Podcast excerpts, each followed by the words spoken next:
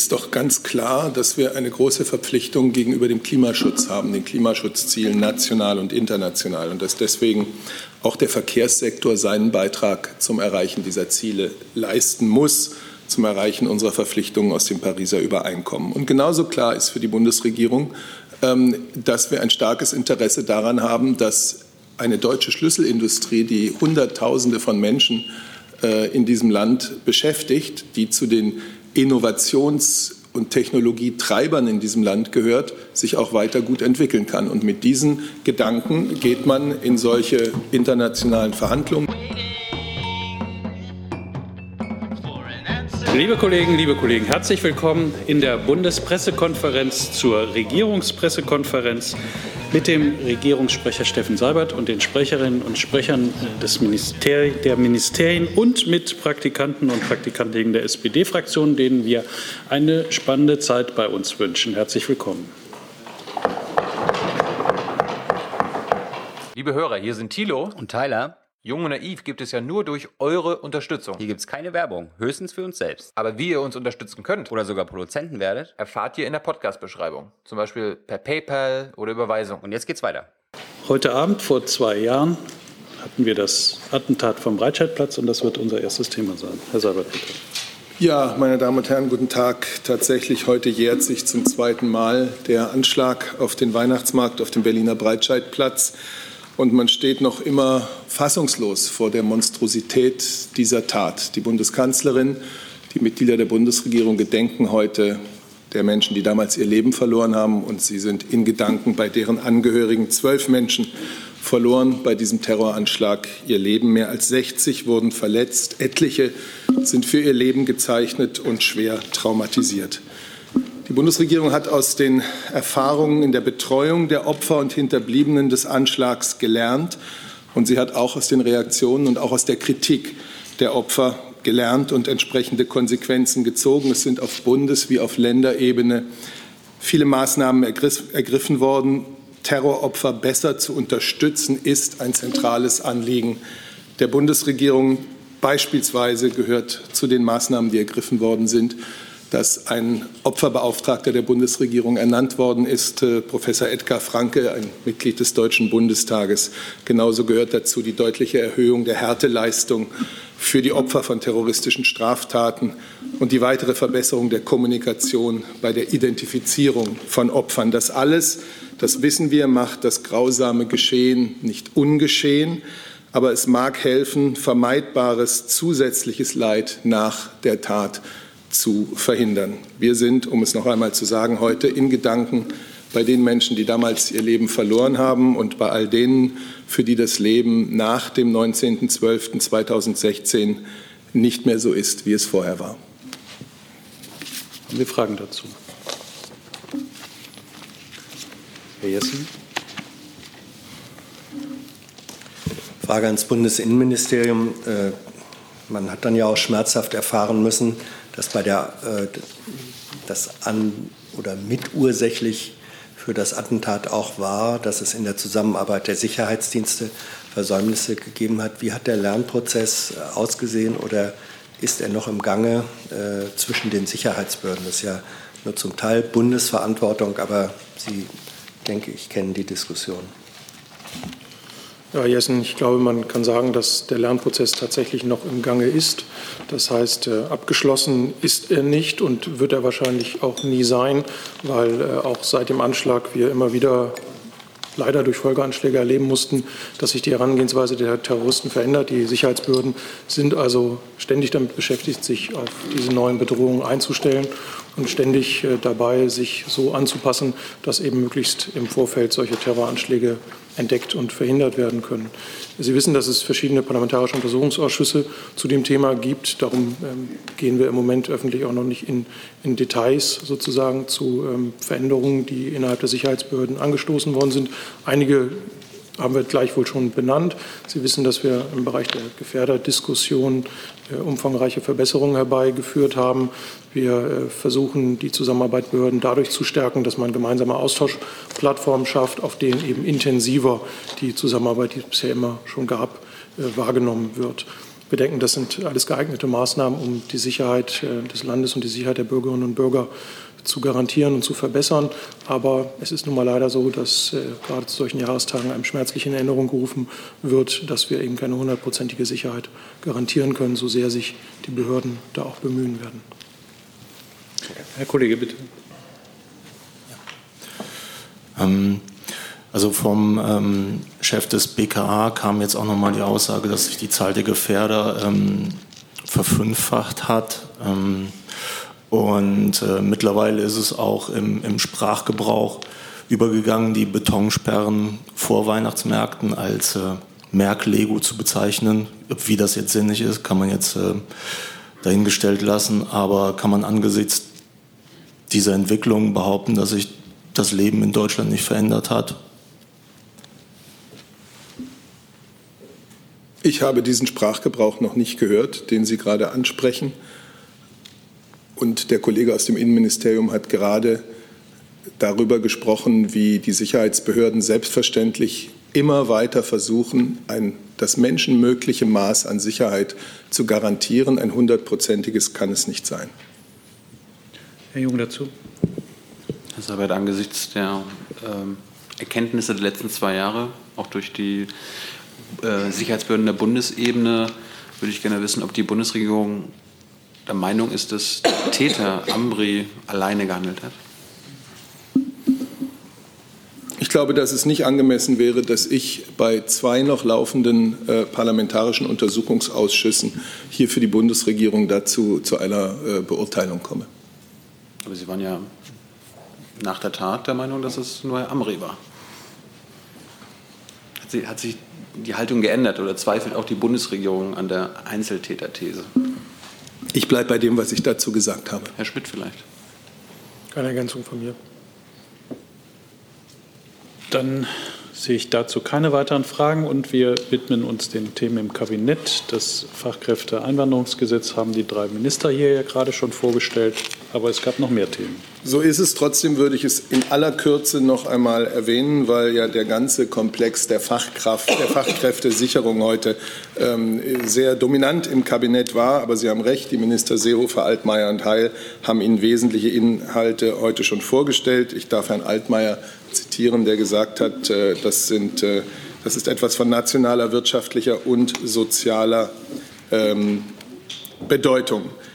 Die Sicherung des Fachkräftebedarfs gehört zu unseren zentralen Aufgaben in dieser Legislaturperiode. Ein starker Wirtschaftsstandort Deutschland braucht eine Fachkräftebasis die wollen wir helfen, entsprechend zu sichern und zu erweitern. Und dabei stehen im Vordergrund natürlich die inländischen, die deutschen und die europäischen Fachkräftepotenziale. Aber vor dem Hintergrund des demografischen Wandels sind wir auch auf Fachkräfte aus Drittstaaten angewiesen.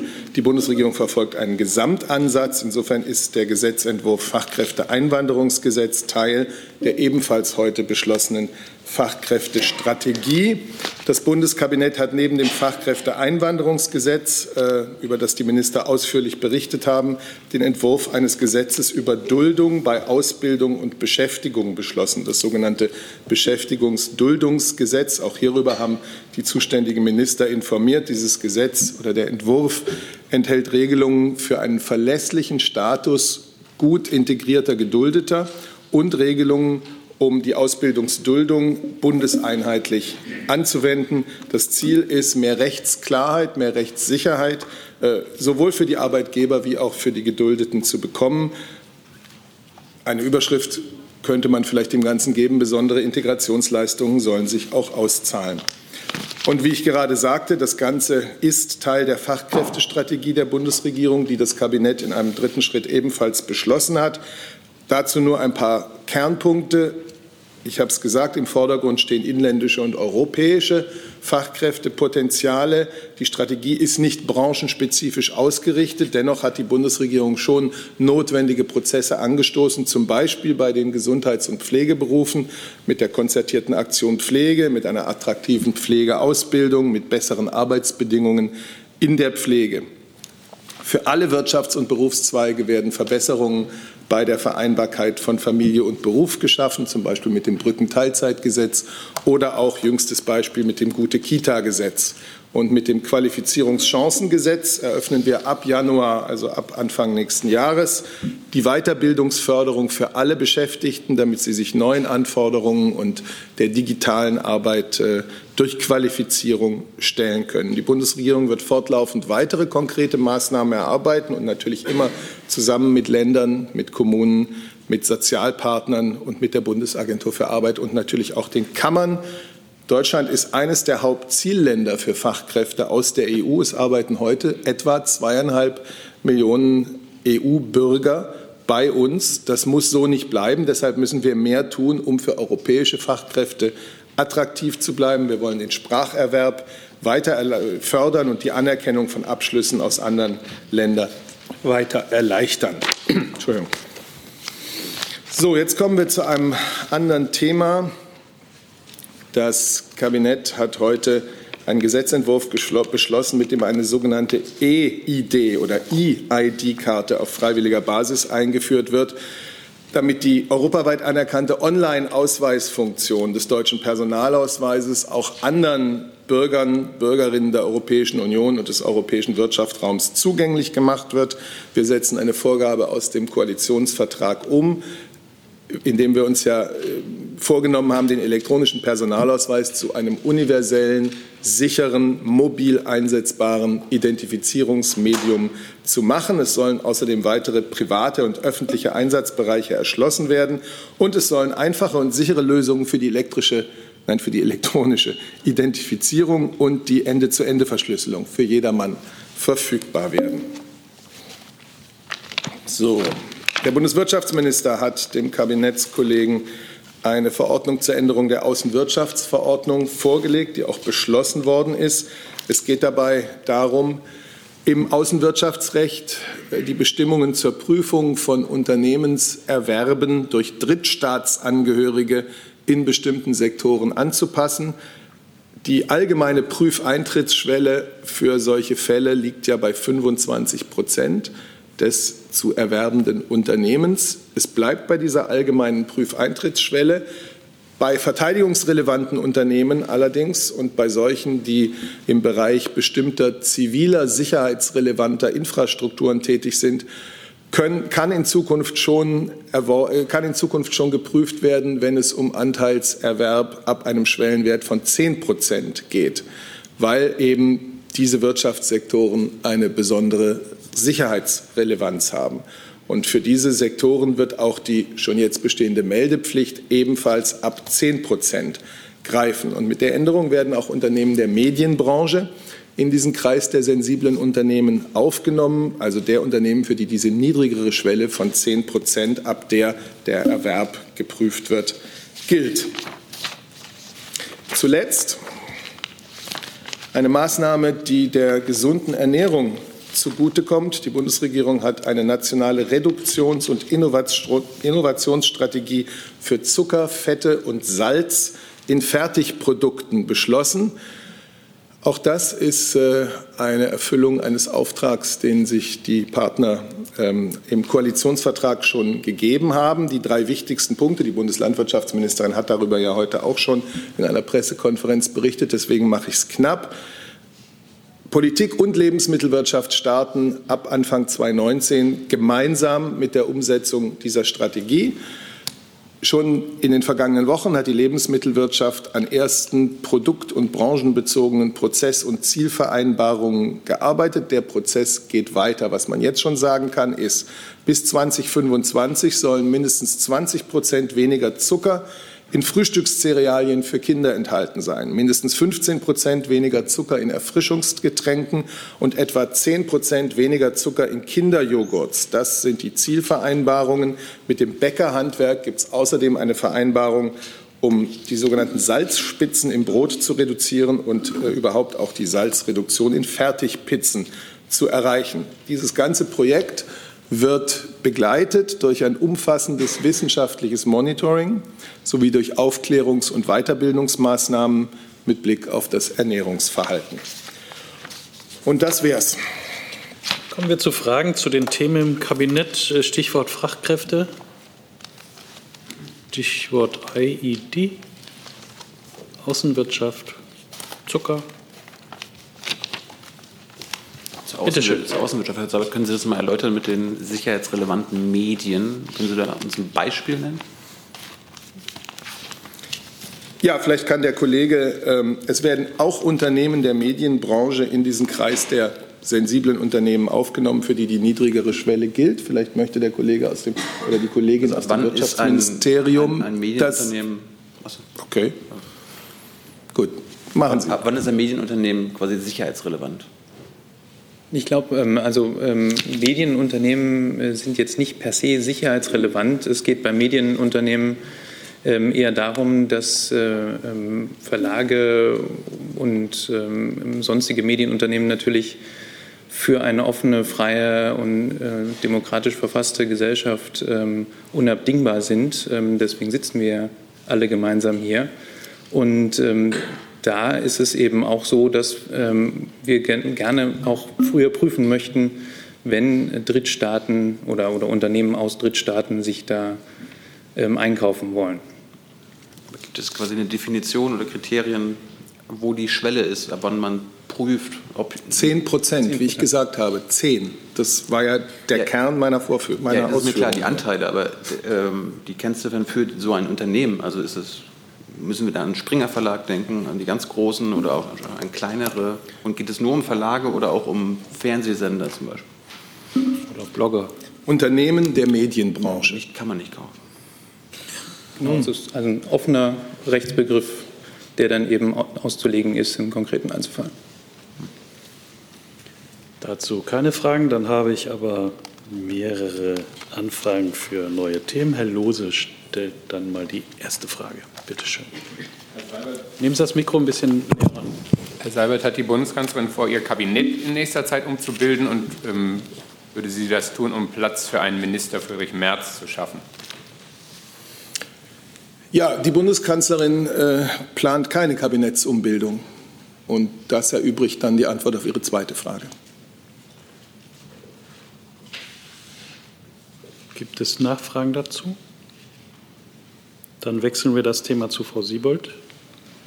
Ja, es sind heute Nacht oder heute Morgen zwei Hackerangriffe bekannt geworden. Ich möchte gerne zu beiden Fragen. Vielleicht zuerst äh, nach einer Gruppe namens Cloud Hopper, die wohl Clouds geknackt haben soll, hauptsächlich äh, mit Blick auf Maschinenbauinformationen und die Täter sollen aus China kommen. Vielleicht kann das Bundeswirtschaftsministerium da was dazu sagen, was sie vermuten, was da an Wissen abgeflossen ist und das Bundesinnenministerium vielleicht auch was dazu sagen, ob dieser Angriff inzwischen gestoppt ist.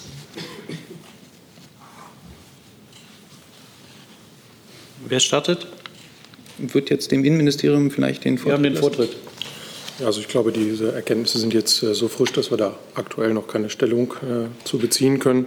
Ähm, das werden wir abwarten müssen, was die Analyse der Kolleginnen und Kollegen da ergibt. Und zu den eventuell abgeflossenen Daten kann ich nichts ergänzen.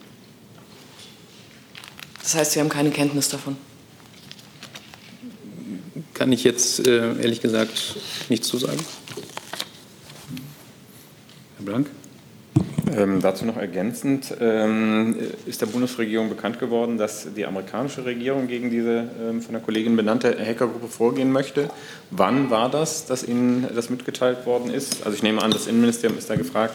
Und wie reagiert man in Deutschland darauf? Also ich glaube, da liegt uns jetzt noch keine offizielle Mitteilung der amerikanischen Seite vor. Ich weiß nicht, ob da sonst noch jemand Erkenntnisse hat, aber bei uns ist das im Moment noch nicht der Fall. Also dann stimmt die Berichterstattung in der Süddeutschen Zeitung nicht? Weiß, weiß sonst jemand in der Bundesregierung davon?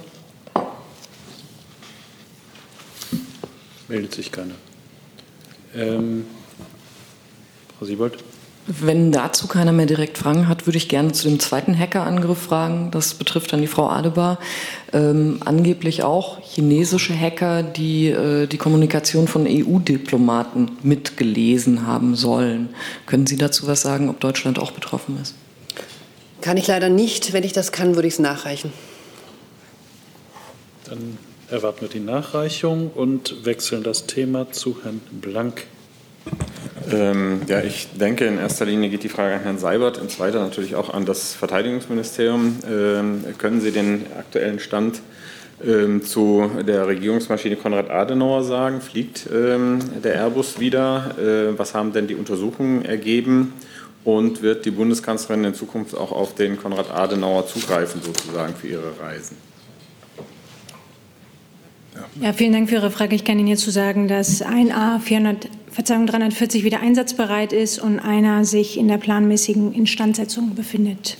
Das heißt, planmäßige Instandsetzung ist in äh, Hamburg in der Werft, nehme ich an. Das kann ich Ihnen nicht beantworten, das kann ich gerne nachreichen. Das wäre nett. Und äh, wieder einsatzbereit heißt, man hat jetzt den technischen Fehler entdeckt, der zu dieser ähm, Sicherheits Sicherheitslandung, wie das genannt wird, ähm, geführt hat. Das kann ich bestätigen. Können Sie sagen, was das für ein technischer Fehler dann war? Also gibt es da Neuigkeiten?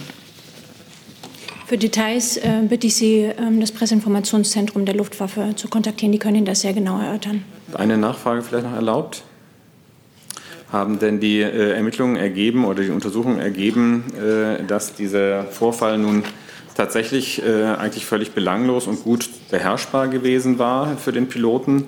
Oder war es möglicherweise doch äh, brisanter, als äh, am Tag nach dem Vorfall ähm, von Ihrem Haus und von der Flugbereitschaft gesagt worden ist? Ähm, wir hatten dazu eine äh, Pressekonferenz äh, bei der Luftwaffe und was da gesagt wurde, ist entsprechend der Stand. Und wenn Sie da noch Details brauchen, bitte ich Sie, die noch mal zu kontaktieren. Äh, welche Pressekonferenz meinen Sie? Die direkt der Luftwaffe. Der Luftwaffe. Von heute oder? Nein, die, ähm, da müsste ich noch mal gucken, wann die genau gewesen ist. Äh, wir haben uns da sehr ausgiebig dazu eingelassen und wie gesagt, alles, was die Detailfragen angeht, äh, da bitte ich Sie, die Luftwaffe zu kontaktieren. Die werden Ihnen dann Auskunft geben dazu. War ja auch keine Detailfrage, das letzte jetzt, äh, sondern Sie haben nach eine einem technischen- Einschä- Einschätzung. Ich habe gefragt, war es nun ähm, ein, ein einfacher Vorfall oder war es brisanter, als ähm, man zunächst vermutet hatte in Ihrem Haus? Es war ein technischer Ausfall und äh, die Details dazu noch mal bekommen Sie von der Luftwaffe. Dazu, dazu Frau Heipel? Äh, Ich kann auch das nehmen. sorry. Ähm, ich habe das vielleicht nicht ganz verstanden, aber ist, die, ist es die Konrad Adenauer, die jetzt wieder einsatzbereit ist, oder ist die Konrad Adenauer jetzt in der Instandsetzung? Die Konrad Adenauer ist derzeit in der planmäßigen Instandsetzung.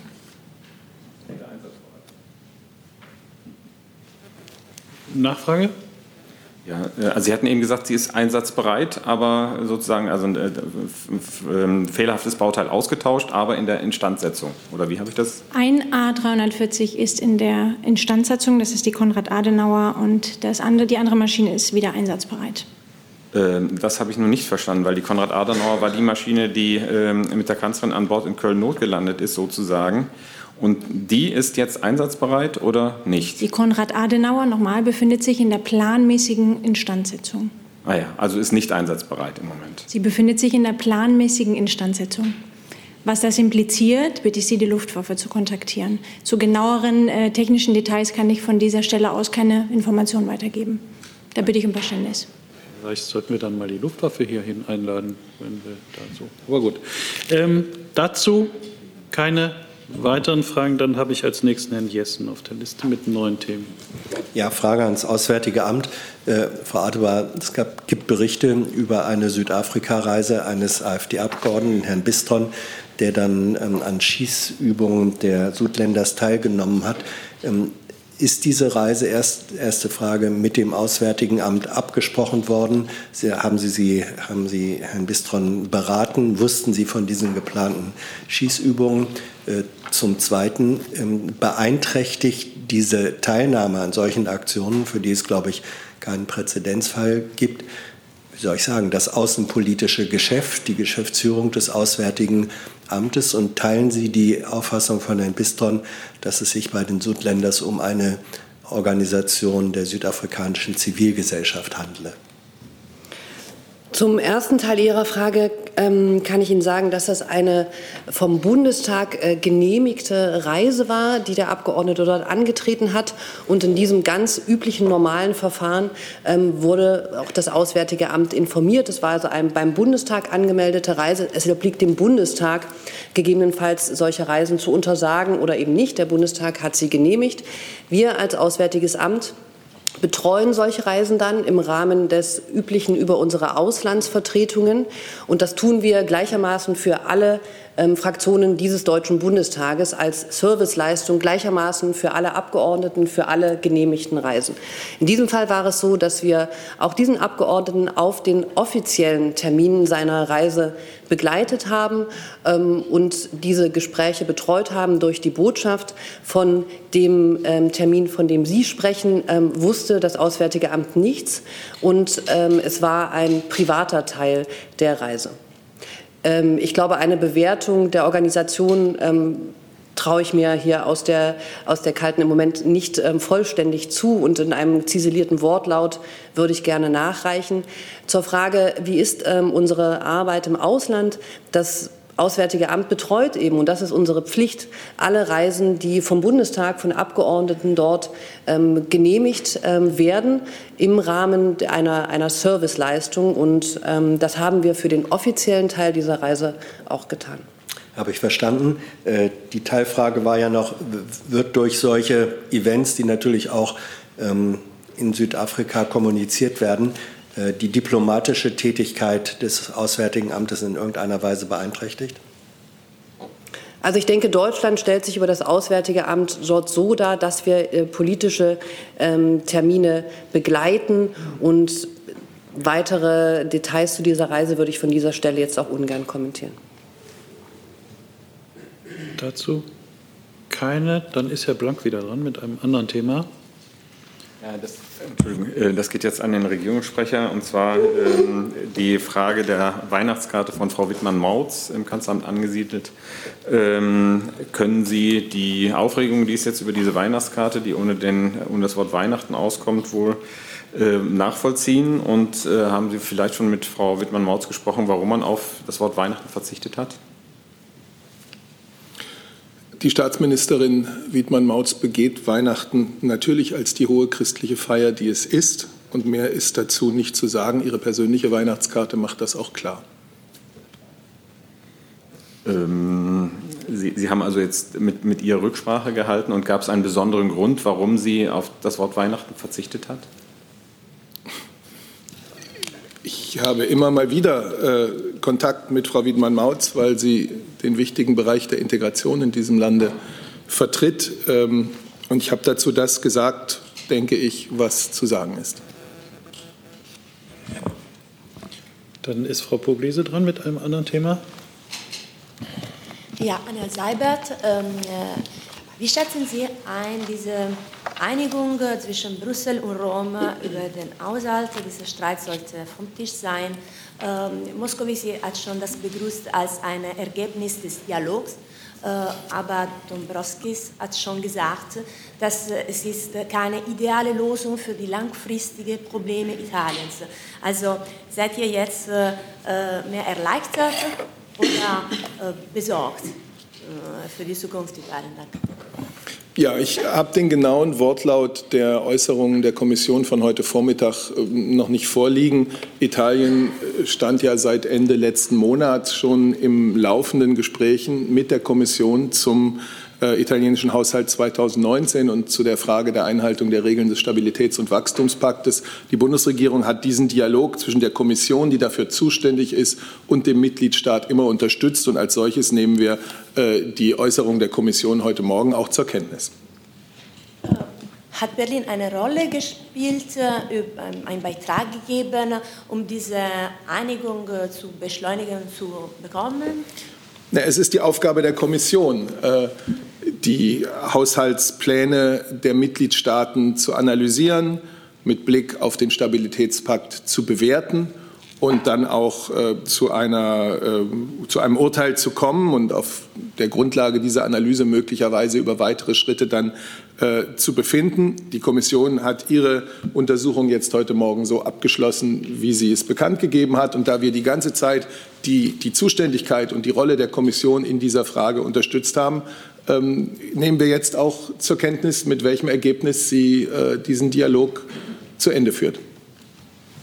Äh, nur zur Kenntnis nehmen ist nicht ein bisschen zu viel, äh, zu, zu, wenig nach dieser tiefen Streit, die wirklich äh, viele Sorge in Europa gebracht hat, äh, diese potenzielle Risiko in Italien, dieses Spread, wie hochgegangen ist und so weiter. Äh, Erleichterung gibt es heute nichts in Berlin? Zur Kenntnis nehmen ist einfach erst einmal die Anerkennung, dass als Hüterin der Verträge die Rolle, äh, Haushaltspläne zu analysieren und mit Mitgliedstaaten zu beraten darüber, der Kommission zu, zu, zukommt. Die Bundesregierung hat ja nie einen Zweifel daran gelassen, dass für uns die Einhaltung der Regeln des Stabilitäts- und Wachstumspakts und solide öffentliche Finanzen ähm, eine wichtige Voraussetzung sind für das, was wir alle wollen, nämlich eine nachhaltig gute wirtschaftliche Entwicklung in den Mitgliedstaaten. Und ähm, wir haben uns immer dafür angesetzt, eingesetzt, dass die gemeinsam vereinbarten Regeln glaubwürdig und stringent eingehalten werden. Dann kommen wir einen Schritt zurück und haben schon eine Nachlieferung von Frau Adebar. Ja, ich habe eine kurze Nachlieferung für Frau Siebold zu der Frage des ähm, möglichen Hackerangriffs ähm, auf Kommunikation von Diplomaten. Ich kann Ihnen zum jetzigen Zeitpunkt ähm, nur sagen, dass die europäischen Institutionen mit der Aufklärung ähm, und Analyse des Sachverhalts befasst sind und wir stehen mit dem Europäischen Auswärtigen Dienst und natürlich mit anderen EU-Institutionen dazu in Kontakt. Dazu Nachfragen? Nicht. Dann ist Herr Jung dran mit einem anderen Thema. Ja, zum Thema EU, Klimaschutz und ähm, Grenzwerte für die Autoindustrie. Da wurde jetzt ja beschlossen, dass bis 2030 die Neuwagen im Flottenschnitt 37,5 Prozent weniger CO2 ausstoßen sollen als 2021. Herr Haufe, das Umweltministerium hatte ja das schon begrüßt, die Ministerin. Herr Strate, mich würde mal die Reaktion des Ministers interessieren zu dieser Einigung. Begrüßen Sie das? Finden Sie das gut? Und Herr Seibert, was sagt Frau Merkel dazu? Ja, soll ich anfangen? Gut.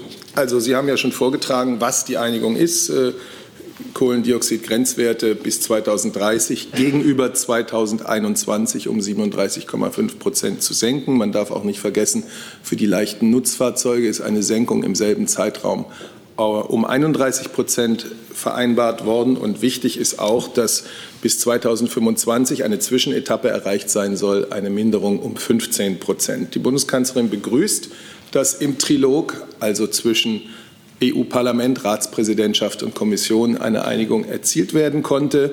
Diese Einigung gibt der Industrie klare Rahmenbedingungen, gibt Planungssicherheit, um neue Modelle in die Märkte einzuführen, gerade auch im Bereich der Elektromobilität. Das Ergebnis ist sehr ambitioniert. Äh, es ist gut für den Klimaschutz und es wird dabei unsere Industrie vor einige Herausforderungen stellen. Ähm, deswegen ist es sehr wichtig, dass auch verstärkt an den erforderlichen Rahmenbedingungen gearbeitet wird, also beispielsweise am Ausbau der Ladeinfrastruktur. Äh, wir haben jedoch auch wichtige Punkte durchgesetzt, damit die Industrie eben nicht überfordert wird. Deswegen habe ich diese Ziele, dieses Zwischenetappenziel für 2025 erwähnt. Das wurde im Vergleich zum ursprünglichen Kommissionsvorschlag nicht erhöht, sodass unsere Industrie sich auf die anspruchsvollen Ziele bis 2030 einstellen kann. Wichtig ist aus unserer Sicht auch die Überprüfung im Jahre 2023. Für die haben wir uns besonders eingesetzt. Wir werden dann ähm, Bilanz ziehen, wie der Markthochlauf der E-Mobilität funktioniert und ob die Ziele für 2030 erreichbar sind. Darf ich vielleicht gleich direkt danach fragen, bevor wir Oder- zur Strate kommen? Bitte? Also Sie sagten selbst, dass es jetzt ein ambitioniertes Ziel ist. Für viele Umweltschützer ist das immer noch viel zu wenig. Äh, Sie wollten ja noch viel weniger ambitionierte Ziele haben, erst bei 30 Prozent, dann hatten Sie sich auf 35 Prozent äh, also da- das Ziel gesetzt. Jetzt sind es 37,5 Prozent. Bewertet denn die Bundesregierung dies jetzt als Niederlage? Nein, ich habe Ihnen das gesagt. Wir begrüßen, dass eine Einigung im Trilog erzielt wird. Eine solche Einigung ist wichtig, auch für die Industrie, um den klaren Rahmen zu setzen, um die Planungssicherheit äh, zu geben. Gleichzeitig ist natürlich zu bemerken, dass äh, die Herausforderungen für die Industrie, dieses Ziel zu erreichen, äh, hoch sind. Und deswegen habe ich darauf verwiesen, dass es jetzt natürlich sehr stark auch um die erforderlichen Rahmenbedingungen geht, dass man daran arbeiten muss und dass dieses Zwischenziel wichtig ist und die Überprüfung im Jahre 2023. Dann ist Herr Strater dran. Ja, vielen Dank. Ähm, Der Minister hatte sich dazu heute früh auch äh, in einer Agenturmeldung schon geäußert. Es ist ein Kompromiss. Ähm, Es ist ein äh, sehr ehrgeiziges Ziel, es ist ein ambitioniertes Ziel und eine große Herausforderung, äh, die wir angesichts dieser Zielsetzung haben. Der Minister fordert angesichts dieser Zielsetzung die Autoindustrie auf zum Handeln.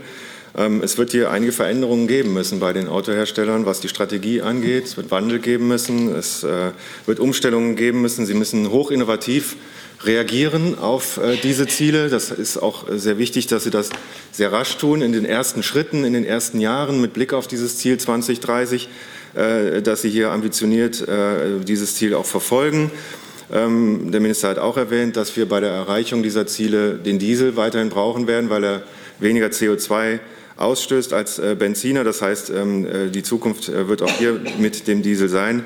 Und insgesamt müssen die deutschen Hersteller vor allem im nächsten Jahr hier daran hart arbeiten, diese Ziele zu erfüllen und auch insgesamt bei den Verbrauchern, Kunden Vertrauen wiederherzustellen, ähm, wieder zu gewinnen.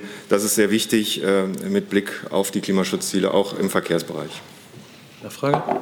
Ich habe noch eine Nachfrage, eine Lernfrage an Herrn Haufe. Äh, dieses Ziel bezieht sich jetzt auf äh, also 37,5 Prozent auf den Wert im Jahr 2021, den CO2-Ausstoß. Ist es jetzt nicht die Gefahr, dass die Autohersteller zum Beispiel den Wert zwei, bis 2021 noch so hoch setzen, dass sie quasi 2030 äh, besser dastehen, weil der Wert 2021 so krass ist, dass es gar nicht so schwer ist, 2030 das einzuhalten? Also der Wert ist ja ein Flottenwert. Das heißt, äh, die Autobranche, der jeweilige Hersteller schaut, ähm, wie seine Flotte zusammengesetzt ist und welche äh, verschiedenen Antriebsformen er hat. Und dass es so eine Möglichkeit gibt, die Sie ähm, beschreiben, ich denke, das ist denjenigen, die die Richtlinie machen, durchaus bewusst. Dann dazu noch, Herr Jessen. Ja, ähm, Herr Hoffe, äh, verbindet oder sieht das äh, Umweltministerium ähm, eigentlich eine sinnvolle Perspektive darin, wenn die Flotten sich so gestalten würden, von den Automobilherstellern so umgebaut würden, dass schlicht und einfach weniger Stahl äh, pro beförderter Person ähm, in Bewegung gesetzt wird. Also sprich weg von den großen SUVs hin zu, äh, den kleineren, äh, hin zu kleineren Modellen. Und äh, Nachfrage an Herrn Seibert. Die Bundeskanzlerin hatte ja, bevor diese 35, 37er äh, Prozentzahlen ins Blickfeld geraten, gerieten, davor gewarnt vor solchen höheren Grenzwerten. Sie hatte gesagt, ähm, die Automobilindustrie könne als Schlüsselindustrie aus Europa dadurch vertrieben werden. Ähm, ist diese Befürchtung jetzt obsolet geworden durch das Paket, was Sie vorhin geschildert haben, oder besteht sie nach wie vor? Ich habe die erste Frage nicht verstanden mit dem Steuern. Nein, die erste, gut, die erste Frage äh, ganz einfach. Ähm, würden, haben Sie die Hoffnung, dass die Automobilhersteller, um über überhaupt niedrigeren Flottenverbrauch im Durchschnitt zu erreichen, stärker auf ähm, leichtere, äh, weniger üppig ausgestattete Modelle setzen. Das also nicht mehr im Moment werden, glaube ich, pro beförderte Person zwischen anderthalb und zwei Tonnen Stahl in Bewegung gesetzt. Das kann man auch mit weniger machen. Also es ist ja schon mehrfach jetzt gerade deutlich gemacht worden, dass, dass die ähm, Autobranche vor die eine oder andere Herausforderung stellen wird, aber ähm, gleichzeitig eben dieser Innovationsschub aus unserer Sicht auch sehr wichtig ist. Ähm, und wie die äh, einzelnen Hersteller nun ihre Flotten zusammenstellen, das äh, werden sie selbst entscheiden. Ich werde dazu jetzt keine Aussage treffen können. Das ist auch von Hersteller zu Hersteller sehr, sehr unterschiedlich, wie sie das angehen werden. Ähm, wir haben einen breiten Mix an verschiedenen Antrieben und natürlich gibt es auch unterschiedliche ähm, mittlerweile Varianten, wie Sie ein Auto bauen können. Es gibt andere Möglichkeiten, andere Materialien mittlerweile, die auch zum Beispiel viel besser auch recycelfähig sind ähm, und die auch leichter sind als Stahl. Ich kann Ihnen dazu keine genaue Auskunft machen, wie die Hersteller jetzt ihre Flotten zusammenstellen. Das ähm, Signal ist klar, in welche Richtung es geht. Wir haben jetzt elf Jahre beschrieben, wie die sich entwickelt werden und ähm, auch nochmal die Frage vorgehend, die vorhergehende Frage aufzugreifen. Äh, natürlich kontrolliert die EU-Kommission, ähm, wie so eine Flottenzusammenstellung gemeldet wird, welche ähm, welchen Mix man dort nimmt, welche Zahlen man da nimmt, das wird dort äh, kontrolliert und geprüft. Für die Bundesregierung ist doch ganz klar, dass wir eine große Verpflichtung gegenüber dem Klimaschutz haben, den Klimaschutzzielen national und international und dass deswegen auch der Verkehrssektor seinen Beitrag zum Erreichen dieser Ziele leisten muss, zum Erreichen unserer Verpflichtungen aus dem Pariser Übereinkommen. Und genauso klar ist für die Bundesregierung, ähm, dass wir ein starkes Interesse daran haben, dass eine deutsche Schlüsselindustrie, die Hunderttausende von Menschen äh, in diesem Land beschäftigt, die zu den Innovations- und Technologietreibern in diesem Land gehört, sich auch weiter gut entwickeln kann. Und mit diesen Gedanken geht man in solche internationalen Verhandlungen. Diese Gedanken haben sicher auch andere äh, Mitgliedstaaten im Kopf. Jetzt ist dieser Kompromiss dabei herausgekommen, der sehr ambitioniert, gut für den Klimaschutz ist und die Industrie vor hohe Herausforderungen stellt. Hey Leute, Jung und Naiv gibt es ja nur durch eure Unterstützung. Ihr könnt uns per PayPal unterstützen oder per Banküberweisung, wie ihr wollt. Ab 20 Euro werdet ihr Produzenten im Abspann einer jeden Folge und einer jeden Regierungspressekonferenz. Danke vorab. Herr Jung? Mich würde nur interessieren, was die Kanzlerin von der Idee einer, von Tempolimits hält, Herr Seibert. Herr Scheuer hat das ja schon abgelehnt und darauf mich würde interessieren, ob Sie im Umweltministerium das mal geprüft haben, wie ein Tempolimit, äh, also wie nützlich das in Sachen Klimaschutz und Umweltschutz ist? Ich habe diese Prüfung nicht vorgenommen. Ich kann Ihnen nur sagen, dass äh, so etwas nicht Teil des Koalitionsvertrags ist. Was ist denn die Haltung der Kanzlerin? Sie sprechen ja für die Kanzlerin. Ich spreche auch für die Bundesregierung, die auf der Basis des Koalitionsvertrages arbeitet. Und der Koalitionsvertrag sieht jedenfalls kein Tempolimit vor. Nach meinen Informationen weiß ich nicht, welches Ministerium da äh, oder ob es äh, Kommunen sind oder Länder, die die äh, Untersuchungen über Zusammenhänge zwischen Tempolimit und Klimaschutzauflagen äh, durchführen. Ich kann dazu nichts sagen. Haben Sie da Untersuchungen? Ja, ich kann nur erst noch mal, auch noch mal klar sagen, dass äh, Tempolimits kein äh, Thema dieser Regierung sind, auch nicht Thema der Bundesumweltministerin. Ähm, äh, Svenja Schulze hat sich ja vor kurzem auch dazu geäußert. Sie meinte, aus Umweltsicht ähm, geht es momentan wirklich nicht um ein Tempolimit auf Autobahnen. Das ist eine Symboldebatte aus der Vergangenheit. Äh, wir haben eine viel größere ähm, Verkehrswende zu vollziehen, als äh, lediglich über Tempolimits zu sprechen. Es geht um alternative Antriebe, es geht um den Ausbau der Bahnen, einem attraktiveren öffentlichen Nahverkehr und mehr Radwege. Das sind die wirklichen Herausforderungen. Äh, und zur Frage der Berechnung. Natürlich gibt es Berechnungen über Tempolimits. Sie sind immer wieder diskutiert worden in den letzten 15, 20 Jahren. Und dazu gibt es auch Berechnungen.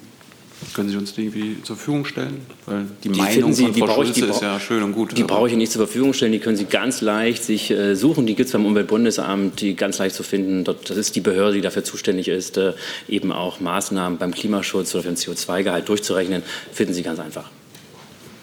Weitere Fragen? haben wir heute nicht mehr. Dann kann ich den Gästen, die eventuell am Freitag nicht mehr da sein werden, mhm. weil sie sich äh, abwechseln mit anderen Kollegen, jetzt schon eine schöne Weihnachtszeit wünschen. Herzlichen Dank für heute. Ja, auch von mir allen hier im Saale frohe Weihnachten, geruhsame Tage. Danke. I'm thinking of a question.